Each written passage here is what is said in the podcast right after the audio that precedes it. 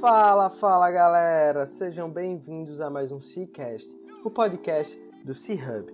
Eu sou Guilherme Oliveira, fundador e CEO do C-Hub Coworking, e estamos aqui em mais um episódio do nosso podcast. Nós acreditamos que um ecossistema conectado, ativo e forte é o caminho para construirmos um ambiente de negócio que todo empreendedor deseja estar inserido. Compartilhando informações e experiências, esperamos estar ajudando a todos que estão nessa missão conosco. E toda semana trazemos aqui um empreendedor que está disposto a colaborar conosco nessa missão. Antes de darmos start à nossa entrevista, gostaria de fazer um pedido. Para nos ajudar a levar esse conteúdo e outros para mais e mais pessoas, tira um print da tela do seu celular e compartilhe nas suas redes sociais. E não esquece de marcar arroba Isso vai ajudar a gente demais a chegar no ouvido de mais e mais pessoas. Simbora para mais um episódio.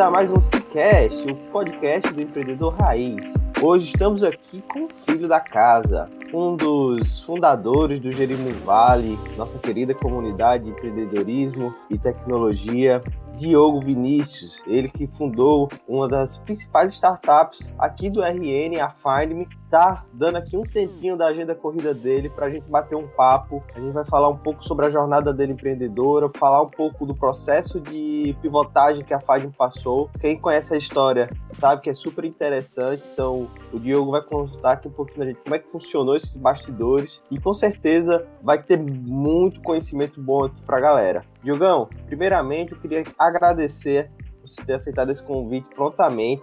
É muito bom estar conversando contigo, cara. Eu que comecei a empreender dentro desse ecossistema de inovação uns três anos atrás. Você já era um cara muito falado aqui e eu nunca tive a oportunidade de, te conhecer. E agora, na pandemia, a gente se conheceu via Hangout. Então, cara, prazerzão. Muito obrigado por estar aqui no Cicast. Valeu, Guilherme. Muito obrigado você pelo convite. É um prazer falar aí com, o pessoal do, do, do Valley, com o seu público. E só fazendo uma pequena correção, eu não sou um dos fundadores do Girimum Valley. Eu participei lá nas antigas, assim, digamos que eu sou old school. Estou é, até bem afastado, pretendo me, me re, reaproximar, e essa é uma oportunidade de eu, me reaproximar com o pessoal do Girimum Valley, mas estou à disposição para a gente conversar aí e aprender juntos. Então, beleza, vou colocar essa correção, mas quem tava lá atrás, eu acho que todo mundo tem um papelzinho de fundador, né? Mas vamos, vamos tocar isso aqui, depois a gente até pode falar um pouco. Você foi um dos primeiros caras que fez o podcast do Jerimum junto com o Thiago Altofossi, então deu sua contribuição lá atrás. Mestre, como diz o Rafa Velar, traz pra gente o GB 001 do Diogo Vinícius. Bom, vamos lá. É, eu sou nascido em Piracicaba, aqui no interior de São Paulo, quando meu pai veio fazer mestrado na Exal. Fui criado no Rio Grande do Norte, em Natal, a família da minha mãe é de Mossoró, do meu pai é de Parelhas. Fiz faculdade em Fortaleza, me formei em Direito na Unifor, divulguei por 10 anos e casei em Natal. Voltei para Natal, casei, é, morei lá até 2016 em 2016 a gente se mudou para cá, para São Paulo. Nesse meio tempo, entre advocacia e também tinha uma época que eu construía casa minha casa minha vida com os amigos meus. Sempre fui muito inquieto.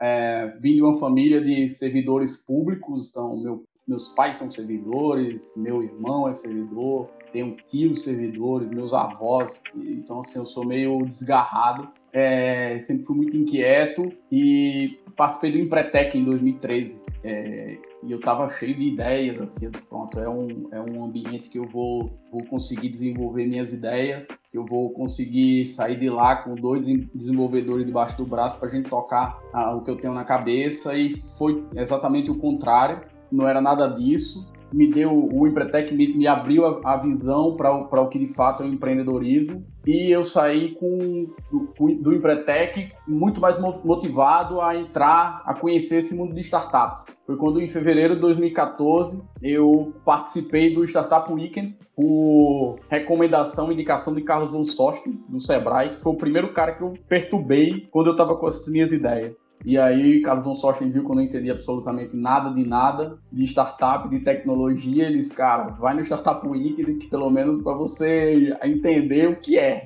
como funciona. E eu fui, e até hoje eu me lembro do, da cena eu me arrumando para ir para esse Startup Weekend. Né?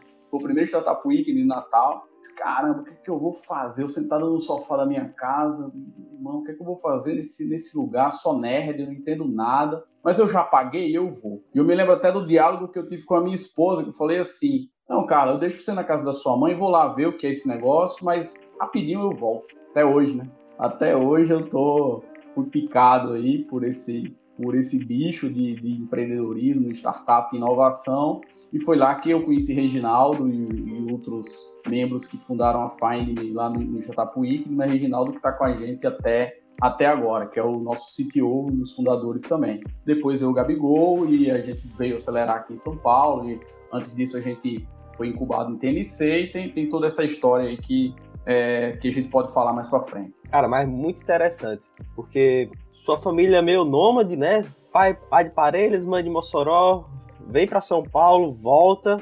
advoga, trabalha no setor tradicional. Você é meio que o louco da família, né? Todo mundo segue o funcionário público e você não, cara, eu quero empreender, eu quero fazer algo diferente. E eu imagino que isso tenha sido até difícil, né? Porque o cara que segue o caminho diferente, às vezes não tem um apoio ou, ou algo assim.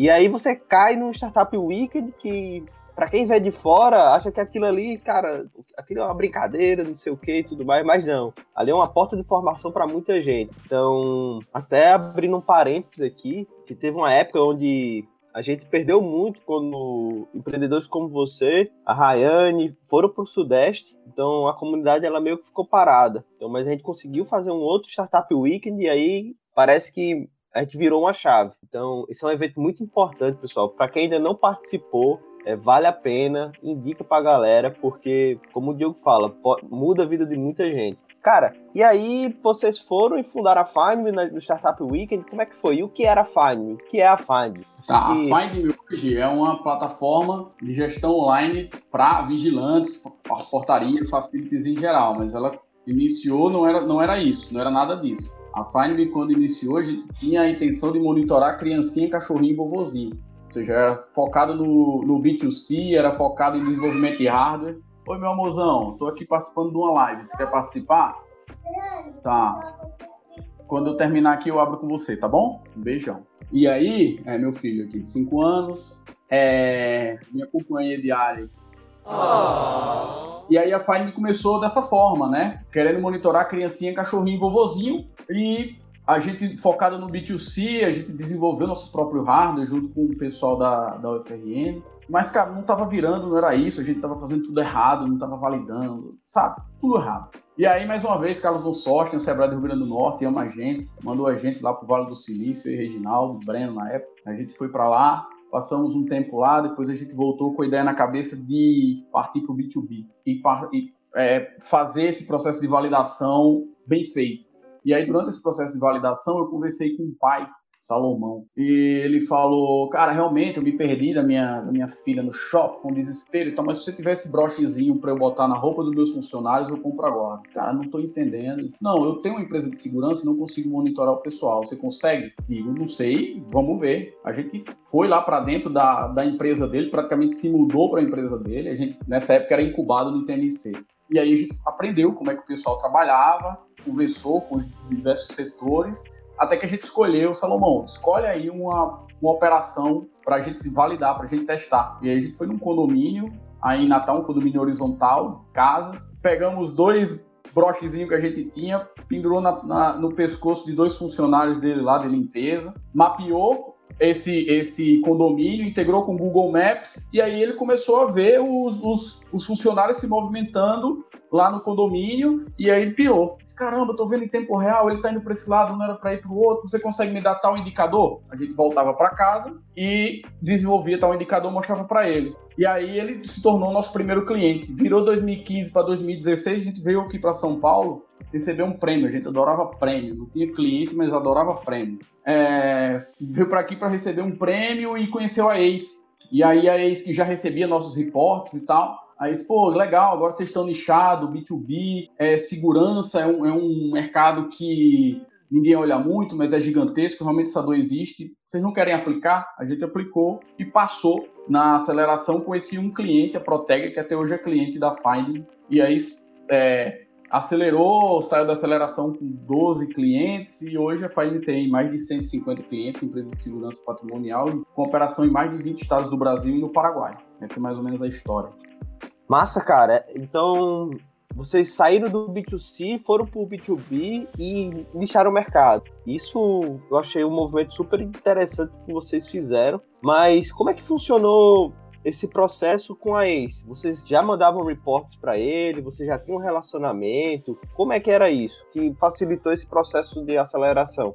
É, a gente, a gente sempre teve muita sorte, assim, mas também a gente sempre soube muito bem onde que a gente queria chegar. Desde que a gente entrou na ITNC, a nossa primeira reunião a gente definiu, cara, a gente precisa, a gente tem um contrato aqui de 30 meses. Se a gente ficar aqui por 30 meses, tem alguma coisa errada com a gente. Então a gente tem que sair daqui o mais rápido possível. E a gente sabia que o próximo passo da incubação seria a aceleração. Então a gente procurou as principais aceleradoras e procurou se relacionar. Eu fazia esse papel de relacionamento com as, com as aceleradoras, mandava reporte e tal. E a ACE era, era engraçado, que a ACE na época, a ACE chamava Aceleratec, né? É, a Aceleratec ela, ela tinha bets semestrais. E aí todo semestre a gente se inscrevia e todo semestre a gente tomava um não, mas tomava um feedback. E aí a gente aproveitava esse feedback para melhorar. No outro semestre a gente ia, aplicava de novo, tomava outro não, mas por, por um motivo diferente. Até que nessa terceira vez a gente não tomou não. A gente foi sabatinado pelo Pedro, pelo Rafa, que hoje é mentor, faz parte do board da, da, da Fine e pela Carol, que era é, também quem selecionava. Então, assim, eu me lembro que foi uma sabatina muito, muito dura, é, mas que bom que deu certo. E, e, quando a gente chegou na Aceleratec, lá na Paulista, foi um divisor de águas, assim, cara, abriu, abriu nossos horizontes. E o que é que mais chamou a atenção no processo de aceleração da ACE? Foi relacionamento, metodologias, acesso ao mercado? O processo de aceleração, na época, ele era baseado em alguns pilares: metodologia, conteúdo, investimento e networking. Eu acho que o que me chamou mais atenção assim foi o network. O networking que a própria Ace tinha, mas o networking que a gente empreendedor que a gente conseguiu fazer. Uma vez o Bernard, que é um foi um da nossa turma lá do Mais Asas. Ele falou, ele era do Rio, né? E aí ele voltava lá pro Rio e o pessoal, cara, o que você tá fazendo em São Paulo? Como é isso? Me, me fala esse negócio aí. Ele, velho, eu não sei explicar muito bem o que é, não. Mas imagine um lugar que só tem ninja. Então, é, essa para mim foi a melhor definição da, da nossa turma, turma 7, lá da aceleração. Era um lugar que só tinha ninja de, de, de dos mais diversos estados. Tinha gente é, de Santa Catarina, do Rio, de São Paulo, capital, do interior. É, tinha gente do Nordeste, né? E, então, assim, foi muito bom. E a gente até hoje se fala, todo mundo tem um grupo e a gente se fala. E, mas foi muito enriquecedor como, como pessoa, como empreendedor também. É, legal. Realmente, né? Você tentar construir um ambiente com pessoas boas muda toda a realidade ali das empresas que estão inseridas. Então, a gente pega outros exemplos, né? A própria Darwin faz isso muito bem. A ACAT lá em Florianópolis também. Então, massa esse, esse teu feedback. E, e, cara, mas entrando mais no processo de expansão da Find vocês chegam em São Paulo com um cliente. Quais foram os principais desafios dessa pivotagem? Foi muito trivial. Da forma que você falou, foi. Sou até um pouco trivial, mas eu tenho certeza que, que não foi. Conta aí pra gente um, um pouquinho dos desafios da escala. Tá. É, não foi nada trivial.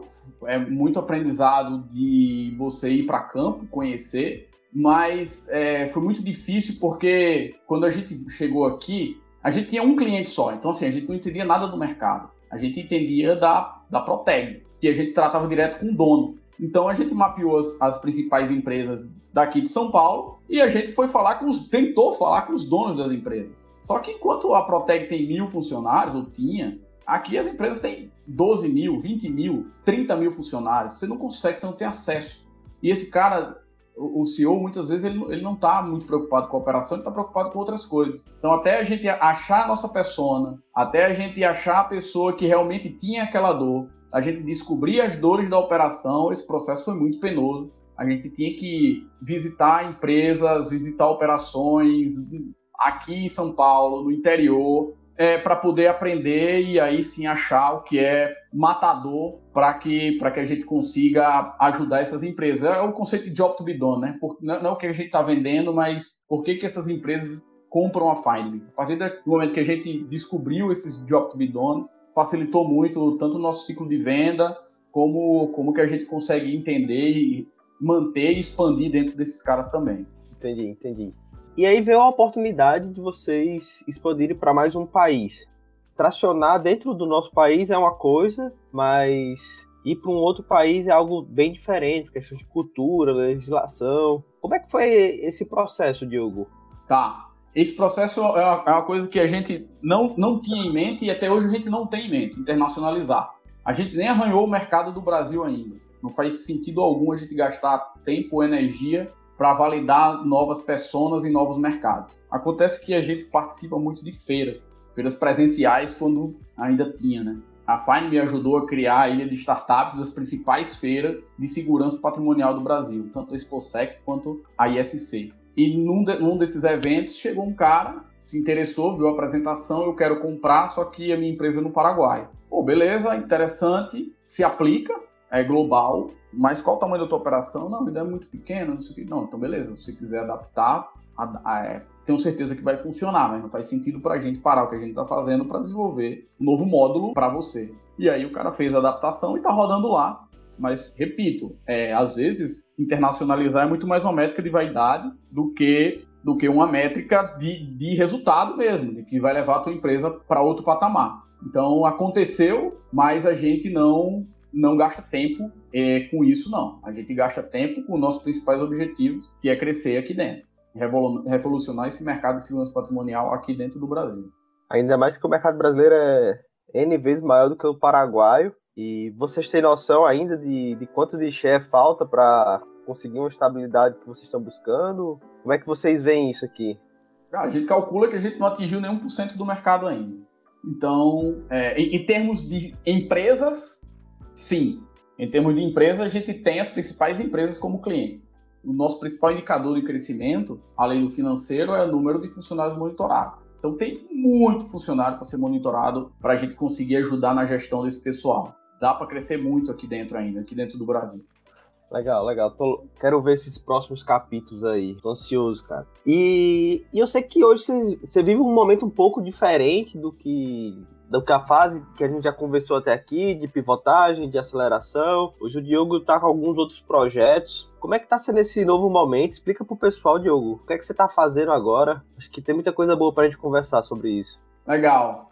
É, na verdade, no final do ano passado, a, a gente teve uma oportunidade de, de fazer. Teve uma oportunidade na Find, não posso dar muitos detalhes, mas surgiu uma oportunidade. E aí a gente precisou se adaptar a gente fez a transição de CEO, então esse movimento, o Gabigol hoje é o CEO da FindMe, nosso sócio, é, é o CEO da FindMe. Eu passei cinco anos e meio como CEO, fiquei focado mais na parte de vendas. Virou um ano e a, a gente estava se adaptando para essa oportunidade que surgiu. Acontece que veio a pandemia, travou. Só que todas as minhas atribuições, conforme a gente já tinha planejado, todas as minhas atribuições operacionais elas cessariam em março e essa oportunidade seria concretizada. Acontece que travou e a gente ficou naquele dilema. E agora, pessoal? A gente segue com o plano ou a gente volta à, operação como era antes? E a gente resolveu seguir com o plano que estava, mesmo não concretizando 100% o que a gente estava, o que aquela oportunidade poderia nos proporcionar, mas a gente fez um bem bolado e deu certo para a Find e para mim. Hoje eu continuo no board da empresa, no conselho, mas eu não faço mais parte da, das operações da Fine. E o Gabigol está tocando de forma exemplar, junto com o Regis e os, os, os Danilos lá do, da parte de operações. É, e a Fine está crescendo, se você for comparar ano a ano, julho com julho, a gente dobrou de tamanho. Então a expectativa é a gente crescer também, talvez números parecidos mesmo com essa pandemia, mesmo com esse ano difícil, 2020, a gente cresce também de, de uma forma bem sustentável é, nesse, nesse ano. É, então, assim, foi um movimento muito bacana para Find Me, muito bacana para mim como, como pessoa e como empreendedor, que agora estou sentado do outro lado da mesa, não na operação, mas acompanhando de, outro, de outra esfera. E, e o que me deu liberdade para eu desbravar novos mercados. E aí, nesse meio tempo, um, um amigo meu, Fred, a gente já vinha conversando, ele é do mercado de, de resíduos, ele é um cara já bem experiente, mais de 15 anos de experiência nesse mercado, construía aterro, trabalhava nas maiores empresas do, do, desse segmento, e me chamou, Diogo, vamos revolucionar esse mercado aqui. E eu fui dar uma estudada no mercado, é um mercado gigantesco, é um mercado mal atendido, comoditizado, concentrado. Eu digo, cara, delícia, é tudo isso que uma startup precisa. E aí a gente criou a iWastes, que é uma plataforma que faz a gestão de toda essa cadeia de resíduos, desde o gerador, passando pelo transportador, aquele caminhão de lixo, até o, o, o destino final, é, aterro, incinerador, por exemplo. E a gente está nessa aí, já temos nossos primeiros clientes, começamos a operação de verdade mesmo é, em abril e hoje, em agosto, a gente já tem cerca de 15 clientes e estão criando aí bons cases para que a gente consiga revolucionar esse mercado, assim como a Find me fez no mercado de segurança. Então, assim, ainda estou tateando muito, tem muita coisa sendo validada, mas está sendo bem legal essa experiência de, de trabalhar nesse novo mercado junto com o Fred. Massa. E você acaba também trazendo um fundador lá de trás da Fine para, para essa jornada, que foi o Breno, que estava na Outgo. Como é que foi esse sentimento aí de reunir o time mais uma vez? Cara, é, é assim, desde o começo da Find, lembra que eu fui pro Startup Week sem entender nada. Então eu disse, cara, eu preciso me juntar com pessoas ninjas, é, para não falar um palavrão. E, e, eu, e, e, sempre foi assim, foi assim que o Gabigol entrou na Find. Eu conheci o Gabigol numa, numa, numa palestra que ele estava dando de cara, esse cara precisa precisa estar tá junto com a gente. Foi assim que a gente conseguiu trazer nossos primeiros investidores, Amorim e Sérgio, caras que tinham vendido suas startups. O Amorim vendeu o meu carango.com, um grande case aí de, de, de, Natal do Rio Grande do Norte. O Sérgio tinha vendido a Digizap. Então, cara, tem, tem, a gente tem que estar tá sempre junto com pessoas, com pessoas muito boas. E aí foi assim que eu, eu apresentei é, o Gabigol para o Regis, apresentei para Breno, e aí a gente conseguiu trazer ele. E a, na iOasis o, o, sentimento é o mesmo. A gente precisa estar tá, tá sempre cercado de, de, de gente ninja. Eu sou um cara de negócios. Fred é o cara de mercado. A gente precisa de um cara de produto, só que a gente não tem dinheiro para isso. Mas, cara, eu conheço um cara que está sempre bem acompanhado de pessoas de produto e sempre desenvolve bons produtos. E aí a gente chamou o Breno, Breno gostou também do mercado, gostou do desafio e está com a gente como, como PO é, nessa, nessa jornada aí da, da iOasis. E como é que foi esse processo de validação da Oasis, Diogão? Eu vi aqui que vocês se preocupam muito em, de fato, já tracionar. Eu dei uma sondada na empresa como como cliente oculto. Então, já vi lá sua carinha lá no chat, acho isso massa. Então, você tá lá mesmo, tipo, hands-on de fato, vendo como é que funciona o mercado, aprendendo. Como é que tá sendo isso mais uma vez, cara? E mais e trazendo dados mais específicos desse mercado.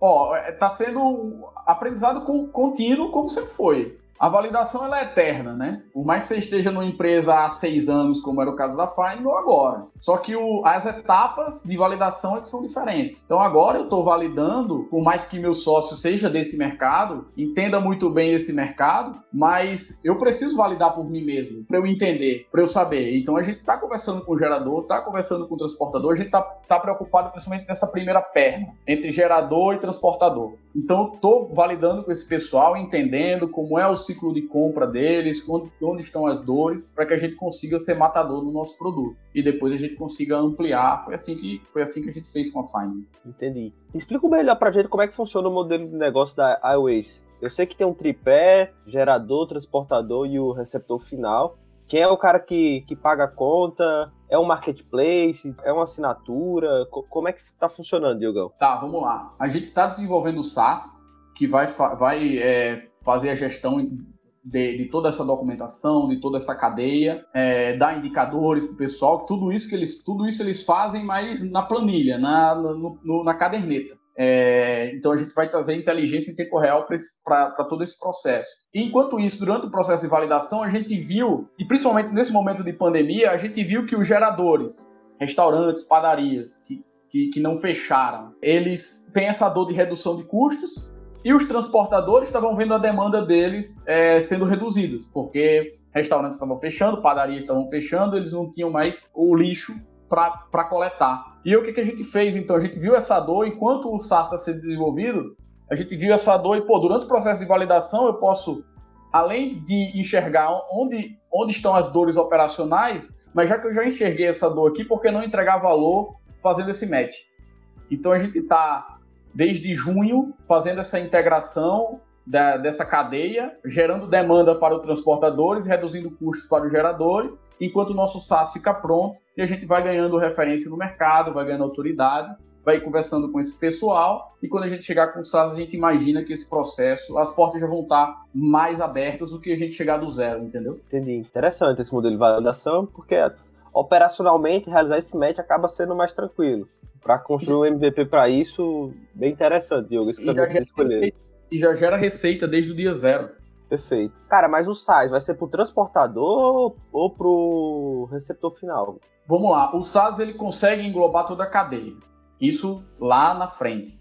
Mas a gente vai focar hoje no transportador. A gente vê que o transportador que tem essa maior dor, já que ele pega as duas pontas. Ele pega tanto o gerador como entrega o resíduo lá para o destino final. E toda essa cadeia que ele faz, ele perde muita informação, gasta muito tempo e muito dinheiro levando essa informação, trazendo de um lado para o outro.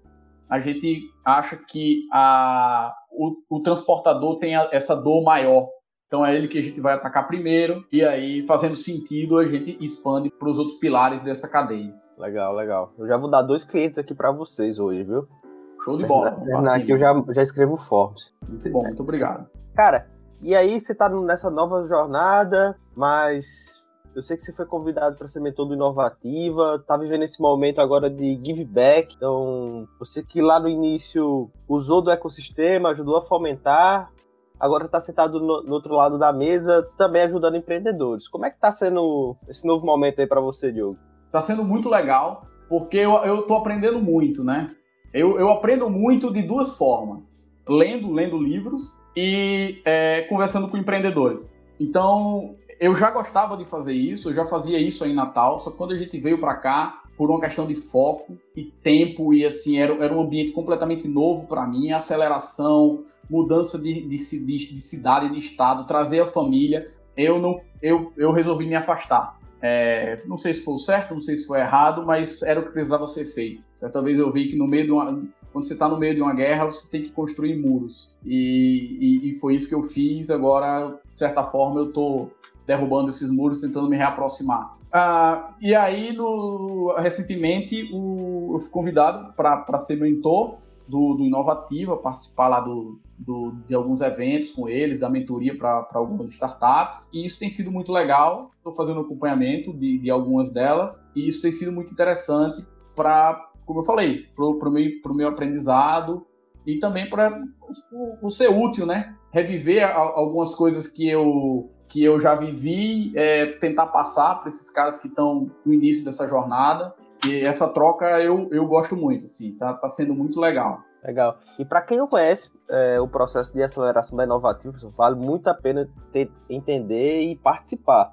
Aqui no C-Hub, então, uma startup acelerada por a gente que participou do processo foi a Fiscalize. A gente aprendeu muito, teve acesso a um mentor fantástico, que é o Daniel Kenaga. A gente aprendeu muito mesmo. E foi um, um processo que ajudou muito na formação do time, principalmente. Porque, como o Diogo disse, é, tem um momento desse processo de aceleração. Infelizmente, esse ano não vai ter o presencial, mas tem dois dias que os fundadores vão para São Paulo e tem contato com startups do Brasil todo. E até um negócio interessante, eu compartilhando com o pessoal, é, eu tive a oportunidade de ir junto com o CEO da Fiscalize, e ele tava naquela, cara, será que a gente não é tão bom quanto os caras, não sei o quê. Mas a gente chegou lá, a gente a startup da gente atendia os maiores clientes do mercado, tava lá o, os dois potiguares dando show, então meio que a gente tem essa síndrome de, de vira-lata, né, cara? Mas foi muito boa oportunidade, então... E você acaba tendo a oportunidade de ter caras como o Diogo te mentorando, então isso aí não tem preço. É, muito legal. Esse networking é, é muito interessante e, e essa síndrome aí, esse sentimento de, do, do, do pessoal que você falou, caramba, será que eu vou acompanhar? Foi o mesmo que, que eu tive no meu primeiro dia de aceleração, dia 26 de abril de 2016, lá na Aceleratec. Quando eu entrei lá, que eu disse, caramba, velho, o que, que eu tô fazendo aqui? Será que os caras mandaram um e-mail pra pessoa certa mesmo? será que é que, que, que sou eu mesmo? Porque, como eu falei, só tem ninja, cara. Mas você estando no meio, esses caras te puxam para cima. Tá todo mundo no mesmo barco. Então, é, você estando lá no meio, os caras. Você, você entra no mesmo ritmo dos caras, não tem jeito. Verdade. E tem até uma coisa que o Felipe da Fixit falou, cara. Falou no episódio que a gente gravou com ele. Ele disse: Eu vou sempre sentar na mesa onde eu sou o cara mais burro. Porque eu vou aprender com aqueles caras, e depois que eu aprender, eu vou sair daquela mesa e vou estar com caras mais inteligentes do que eu, para estar tá sempre buscando essa constante evolução. Ele falou isso no episódio, eu, eu guardo aqui comigo com carinho isso, cara. Virou um aprendizado bom para mim. É, é, você, você tem que estar tá sempre aprendendo, cara. Sempre se relacionando com pessoas melhores e sempre querendo, sempre andando para frente, sempre crescendo. É isso, é independente do momento que você esteja, o objetivo deve ser sempre olhar para frente e, e, buscar aquilo. Deixa a vida me levar, deixa pra, pra música lá do Zeca Pagodinho. Verdade.